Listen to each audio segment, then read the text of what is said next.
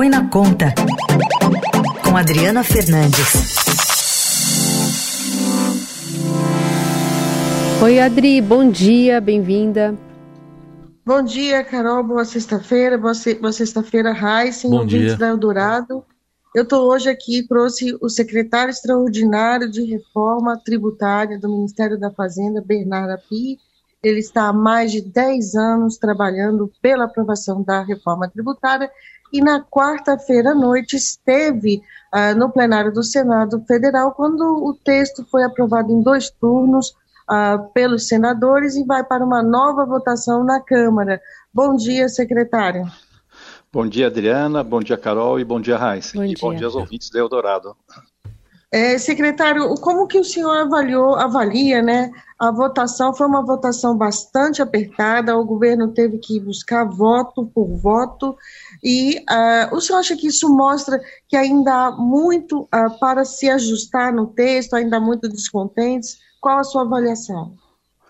Não, eu acho que o principal motivo do placar ter sido uh, apertado foi mais uma questão política é, teve o presidente Bolsonaro acabou se posicionando contra a reforma tributária e acabou puxando, por razões, vamos dizer, mais ideológicas do que propriamente técnicas, é, uma quantidade grande de votos contra a aprovação da reforma. Mesmo assim, acabou passando é, no Senado Federal e agora volta para a Câmara dos Deputados. Acho que foi um passo muito importante no avanço da reforma tributária.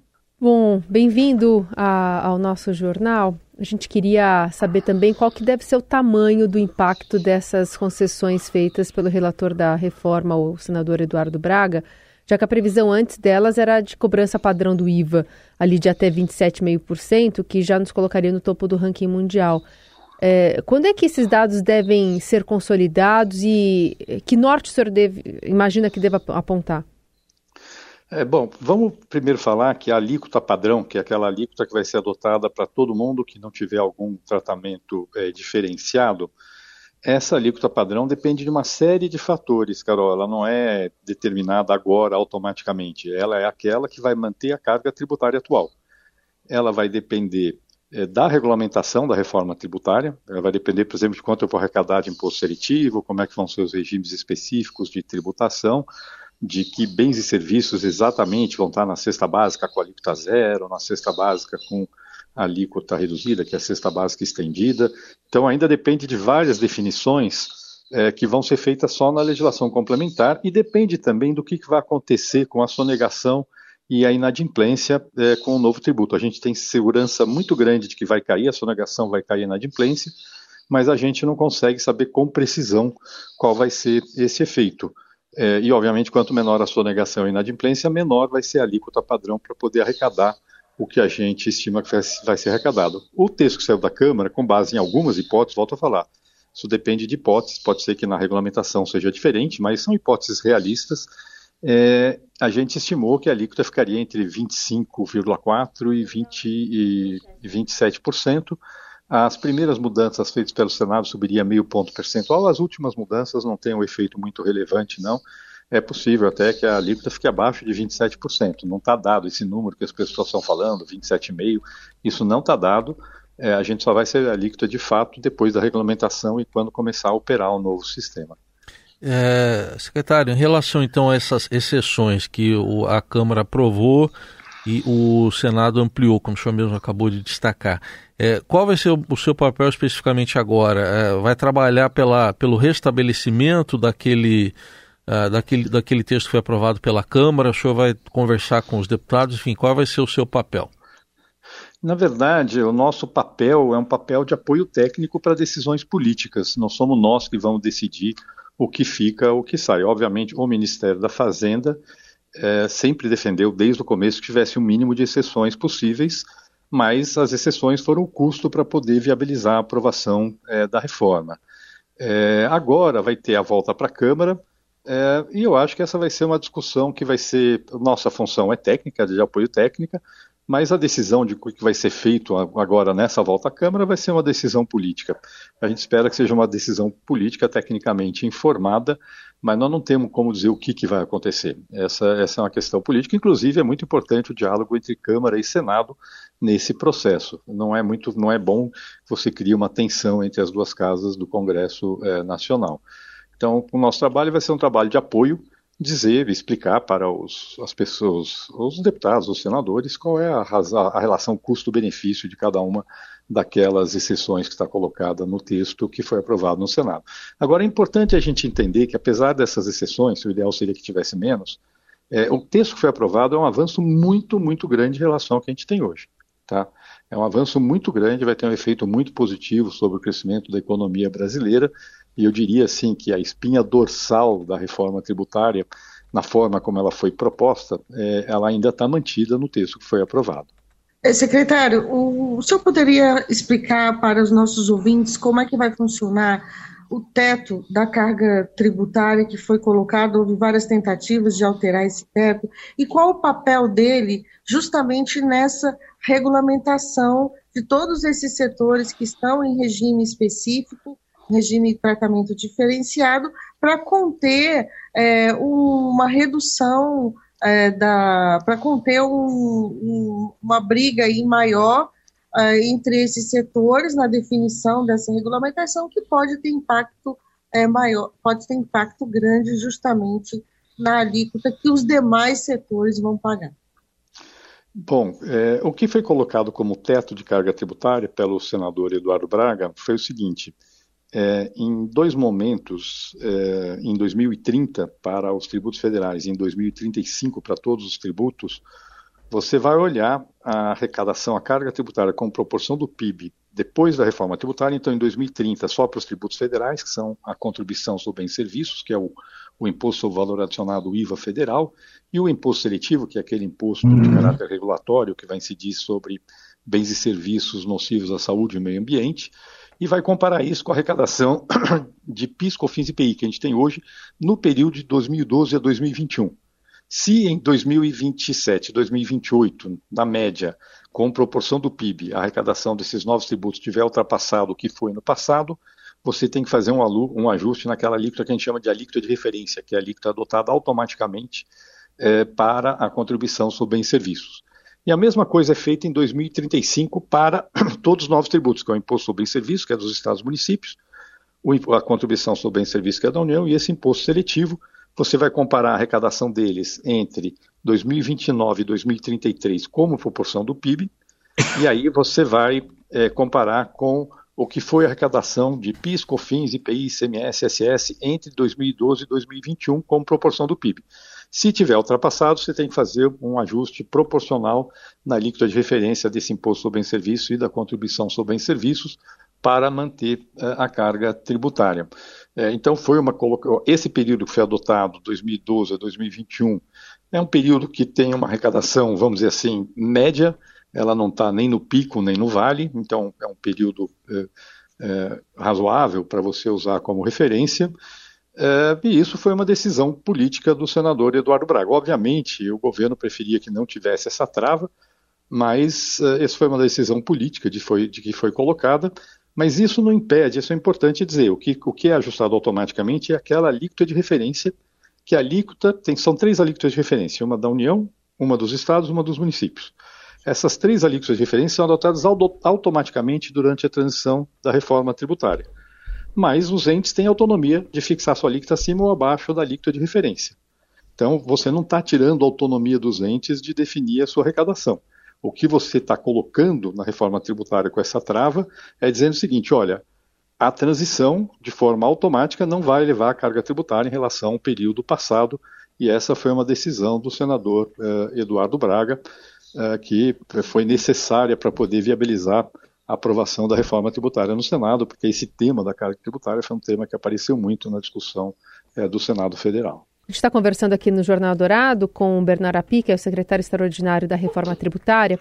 Secretário, é, a gente tem então agora, com esse texto que passou pelo Senado, o Fundo Nacional de Desenvolvimento Regional, a criação do Fundo de Compensação, o Fundo do Estado né, de Amazonas, Manaus e o Fundo dos Estados do Norte.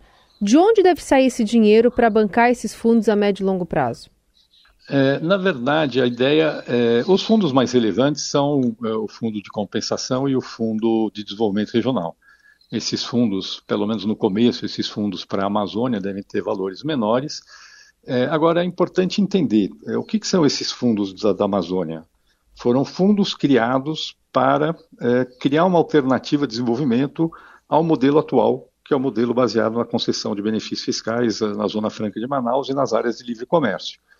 O que foi colocado é o seguinte: fala, olha, se é, você cria um novo, vai, com recursos desse novo fundo, desses novos fundos, você tenta criar novas formas de desenvolvimento, explorando vocações regionais, outras formas de desenvolvimento que não sejam exatamente aquelas que existem hoje. Se essas novas formas de desenvolvimento estiverem funcionando, estiverem gerando emprego e renda, então, por acordo entre o governo federal e os governos da região, você pode progressivamente, lentamente, com previsibilidade, ir reduzindo aos poucos os benefícios eh, que existem hoje para a Zona Franca de Manaus e aumentando os recursos desses novos fundos eh, de desenvolvimento sustentável. Eh, então, na verdade, é um, é um instrumento para tentar, no longo prazo, e com acordo com os governos da região, migrar para uma nova, um novo modelo de desenvolvimento para a região. Se ele não funcionar, vai permanecer o modelo atual, isso está dado, está garantido, mas pelo menos cria-se a possibilidade de ter um novo modelo de desenvolvimento. Com relação à fonte, é, na verdade, é, não tem a vinculação de fonte para esses fundos, mas é, a expectativa do governo é que o impacto da reforma tributária sobre a arrecadação é, federal via crescimento seja, na verdade, claramente maior do que o custo desses fundos. Então, só para dar uma ideia, esses fundos, o Fundo de Desenvolvimento Regional, é, ele deve chegar em 2043, que é quando ele chega no valor máximo, a nossa conta que chega aí perto de 0,4% do PIB é, em 2043. É, ou a reforma tributária, a gente espera assim um crescimento de no mínimo, no mínimo, assim, é o pior cenário possível a economia crescer 4% a mais do que ela cresceria sem a reforma. E esse crescimento pode chegar até 20% a mais do que cresceria sem, sem a reforma. Se crescer só 4% a mais, a arrecadação da União deve ser perto de 20% do PIB líquida. Uh, isso significa o quê? Significa que é, isso teria esses 4% do PIB a mais, dá 0,8% do PIB a mais de arrecadação. Então, no pior cenário possível, o que a União vai arrecadar mais por conta dos efeitos da reforma tributária é o dobro do que vai custar uh, esses fundos que foram, que foram criados. Não tem nenhuma irresponsabilidade fiscal nesse processo. A transição é bastante longa, como eu falei, ela só se completa em 2043. É, mas, é, de novo, foi é, ao, ao, custo para poder viabilizar a aprovação da reforma no Congresso Nacional, e eu estou muito seguro de que o Fundo de Desenvolvimento Regional vai ser um instrumento de desenvolvimento muito mais eficiente do que os benefícios da guerra fiscal que nós temos hoje. Então, na verdade, temos dois efeitos. Nós temos é, um efeito que é substituir um instrumento ineficiente por um instrumento mais eficiente, e temos, é, muito provavelmente, é, um mecanismo que vai permitir é, uma, uma redução mais efetiva das desigualdades regionais por conta desse novo fundo que foi criado, que é o Fundo de Desenvolvimento Regional. Secretário, o senhor citou aí a guerra fiscal. Ontem saiu uma nota assinada por seis dos sete governadores do Sul e do Sudeste, só o governador do Espírito Santo, Renato Casagrande, que não assinou, a nota diz que a reforma pode agravar ainda mais a guerra fiscal entre os estados, fala em que pode levar as contas públicas e a economia do país para UTI, cita esse termo, e que estariam sendo criadas ilhas de prosperidade, é, afastando investimentos e aumentando desigualdade. Enfim, como é que o senhor vê essa nota, é, esses pontos aqui elencados pelos seis governadores? Não, eu acho que na verdade, é, assim, são, eles estão ali se manifestando para tentar reverter na Câmara algumas mudanças foram feitas pelo Senado. Acho que isso faz parte da democracia, mas obviamente tem um exagero no tom dessa nota. É, tem um, um, um, tópico que, de fato, a gente sabe que desagrada os Estados Sul-Sudeste, que é esses benefícios para a indústria, a manutenção dos benefícios para a indústria automobilística do Nordeste e do Centro-Oeste. É, mas, é, na verdade, esses benefícios estão mantidos integralmente só até 2028 e tem um phase-out de 2029 até 2033, ou seja, em 2033 eles deixam de existir. E é exatamente esse período que é feita a transição para um novo, para um novo modelo. Uh, e tem uma discussão aí sobre a distribuição do Fundo de Desenvolvimento uh, Regional. Uh, obviamente, sempre todos os estados querem ter uma parcela maior possível do Fundo de Desenvolvimento Regional, É, os estados sul e sudeste esperavam ter uma parcela maior, mas são os estados mais desenvolvidos da federação. É, inclusive, o senador é, Eduardo Braga colocou como um dos critérios na distribuição dos recursos do fundo, 30% do valor do fundo vai ser distribuído proporcionalmente à população, o que, na verdade, acaba beneficiando os estados do sul e do sudeste. Mas é, é da democracia que, é, na discussão política, todo mundo tente ter uma, uma situação melhor possível. Agora, não faz sentido falar em guerra fiscal. A guerra fiscal acaba, acaba, a reforma tributária acaba com a guerra fiscal é, o que tem é o Fundo de Desenvolvimento Regional e tem essa disputa entre os estados sobre a, a distribuição dos recursos do fundo, mas isso é natural, isso é algo é, de se esperar numa, numa democracia. E de resto, o descontentamento deles é com esse benefício para o setor automotivo, mas como eu falei, ele vai ser progressivamente reduzido. Então a gente está pegando um benefício que vem sendo prorrogado a cada cinco anos desde 1997 e agora estamos sinalizando, agora dessa vez ele de fato vai acabar, mas de uma forma organizada. É, secretário, o, o, o, presidente da Câmara, Arthur Lira, sinalizou com a possibilidade de promulgar primeiro aquilo em que há consenso é, entre o Senado e a Câmara, é, e depois votar o que, o que não há consenso, que são justamente essas mudanças introduzidas pelo Eduardo, pelo senador Eduardo Braga. Há risco é, de promulgar o que acontece, promulgar que tem consciência e deixar e, não, e deixar para depois, ficar para 2024, é, como já outra, ou, outras PECs, isso aconteceu e essa segunda parte nunca chegou a ser aprovada, como é o caso também da reforma da Previdência e da PEC dos precatórios. Eu não tenho como saber o que vai acontecer, eu acho que a decisão sobre como vai ser as próximas etapas do processo é uma decisão que vai caber ao parlamento. Eu acho muito importante que tenha o diálogo entre Câmara e o Senado nesse processo, mas eu não tenho como antecipar o que vai acontecer agora, é, Adriana. Realmente, eu acho que é uma, é uma a, a, discussão sobre como vai ser o andamento agora é, nas próximas semanas é, com o retorno da, da PEC para a Câmara dos Deputados é uma, é uma decisão que cabe ao Parlamento. Acho que não cabe ao Executivo é, ficar dizendo o que o Parlamento deve ou não deve fazer. Mas o fatiamento é possível tecnicamente, secretário? Tecnicamente, o fatiamento é possível desde que você não, não inclua no texto promulgado aquilo que é acessório. A grande questão é saber é, o que, é acessório e o que não é. Porque aqui é aquilo que, é, muitas vezes, aquilo que pode ser acessório para uma casa pode não ser para outra. Por isso que eu falei que é muito importante o diálogo entre as duas casas dentro desse, desse processo. Mas seja fatiando ou não fatiando, se pelo que o senhor vê aí, é, dá para promulgar a reforma tributária toda neste ano ainda? Eu acredito que sim. Acho que vai ser construída. A gente está esperando que seja construída uma saída política que permite a promulgação é, da reforma tributária ainda esse ano. É, secretário, eu queria refazer a pergunta que acabou que se estendeu é, sua resposta. É, os, os setores que ainda vão ter que regulamentação, lei complementar, eles é, já parece que estão brigando entre eles, porque o limite, é, muitos querem aproveitar essa, essa regulamentação para ficar com uma carga tributária menor. E isso tem impacto na alíquota, o senhor, na alíquota de referência, que os outros vão pagar. O senhor acha que isso não pode ser um problema mais para frente? É, eu acho que sim, certamente vai ter uma disputa é, durante a tramitação da lei complementar, é natural. É, o que eu achei importante é que a gente deixe muito claro para o parlamento, na discussão da lei complementar, é, qual é o impacto de diferentes alternativas que sejam tomadas, sobretudo para a regulamentação desses regimes específicos, sobre a alíquota padrão. E aí o parlamento toma a sua decisão de, uma, de forma baseado em informações que ajudem a tomar uh, a decisão. Você tem toda a razão, quer dizer, quanto mais eu reduzo a tributação de um setor, mais eu estou aumentando a tributação daqueles setores que estão sujeitos à alíquota padrão. Mas uh, o que eu acho que é importante é que uh, a gente dê os instrumentos e as informações para que a decisão do parlamento seja uma decisão informada. É, só uma última pergunta, ah, Carol. O setor de, o setor de eventos é, teve uma alíquota reduzida, foi ali na reta final da votação. O próprio relator inicialmente tinha negado essa, essa redução na, na Comissão de Constituição e Justiça e acabou cedendo ela vai ter impacto porque tem eventos é um setor muito grande, né, no Brasil inteiro. É, de novo, vai ter que ter uma regulamentação muito clara do que é evento para fim dessa alíquota reduzida, tá certo? Quer dizer, que a reforma diz é que poderá ter alíquota reduzida para uh, uh, bens e serviços dentro daquelas categorias, inclusive do setor de eventos.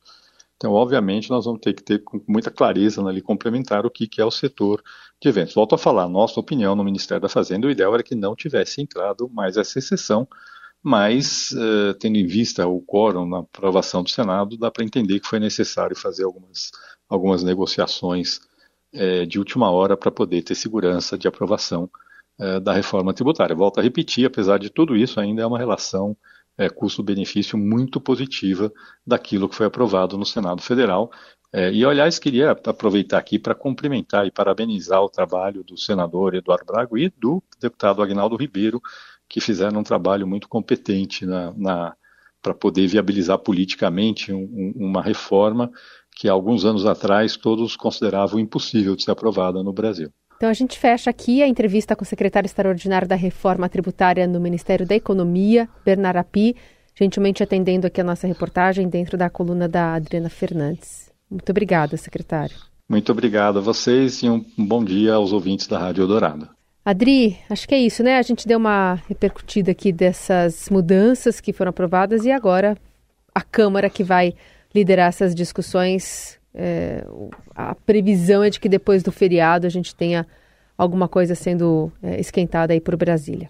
É, sim, Carol, eu conversei com o relator ontem, o relator Agnaldo Ribeiro, ele disse que vai, inclusive, a, a, a Câmara está é, sem trabalhos na semana que vem, mas ele, ele retorna, vai passar o fim de semana para o aniversário da, da filha dele na Paraíba, mas ele retorna semana que vem, semana que vem para já ver se essa estrutura da, do texto pode ser é, fatiada ou não, e também qual a estratégia dele uh, para as próximas negociações, mas ele também contou um pouco dessas dificuldades que foram na votação do Senado, que ele também entrou em campo. Essa reportagem estará daqui a pouco é, no portal do Estadão. Carol, uma propaganda aqui da, da matéria.